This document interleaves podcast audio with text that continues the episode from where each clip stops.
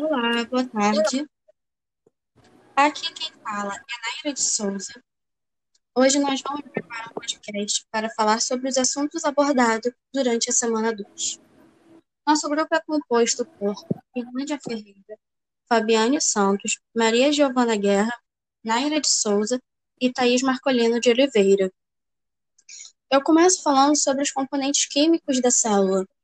A composição química da célula pode variar conforme o tipo celular, mas os componentes essenciais são encontrados em todos os seres vivos. Entre os elementos químicos presentes na célula, os mais abundantes são o carbono, o hidrogênio, o oxigênio e o nitrogênio. Esses e outros elementos presentes em menor quantidade fazem parte dos compostos inorgânicos e orgânicos que são utilizados pela célula. Boa tarde, aqui quem está falando é a Fabiana e eu vou falar um pouco sobre a membrana plasmática. Tem como função permeabilidade seletiva, proteção das estruturas celulares, delimitação do conteúdo intracelular e extracelular, transporte de substâncias essenciais, reconhecimento de substâncias. A membrana plasmática é quimicamente constituída por lipídios e proteínas e, por isso, é reconhecida por sua composição lipoproteica. Os fosfolipídios estão dispostos em uma camada dupla, a bicamada lipídica. Eles estão conectados às gorduras e proteínas que compõem as membranas celulares. As proteínas estão representadas por enzima, glicoproteínas, proteínas transportadoras e antígenos. As proteínas podem ser transmembranas ou periféricas.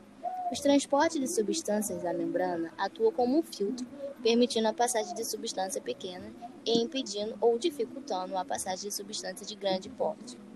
Essa propriedade é chamada de permeabilidade seletiva. O transporte de substâncias através da membrana plasmática pode ser de modo passivo ou ativo. O transporte passivo ocorre sem gasto de energia. As substâncias deslocam-se do meio para o mais concentrado para o menos concentrado, que são difusão simples, que é a passagem das partículas de onde estão mais concentradas, e a difusão facilitada, que é a passagem através da membrana de substâncias que não se dissolvem em lipídios. A osmose é a passagem de água de um meio menos concentrado para o outro mais concentrado. O transporte ativo ocorre com gasto de energia. As substâncias deslocam-se de menor para de maior concentração, que são transporte em bloco, endocitose e exocitose. Ocorre quando a célula transfere grande quantidade de substâncias para dentro ou para fora do seu meio intracelular. Bomba de sódio e potássio. Passagem de íons sódio e potássio para a célula, devido às diferenças de suas concentrações.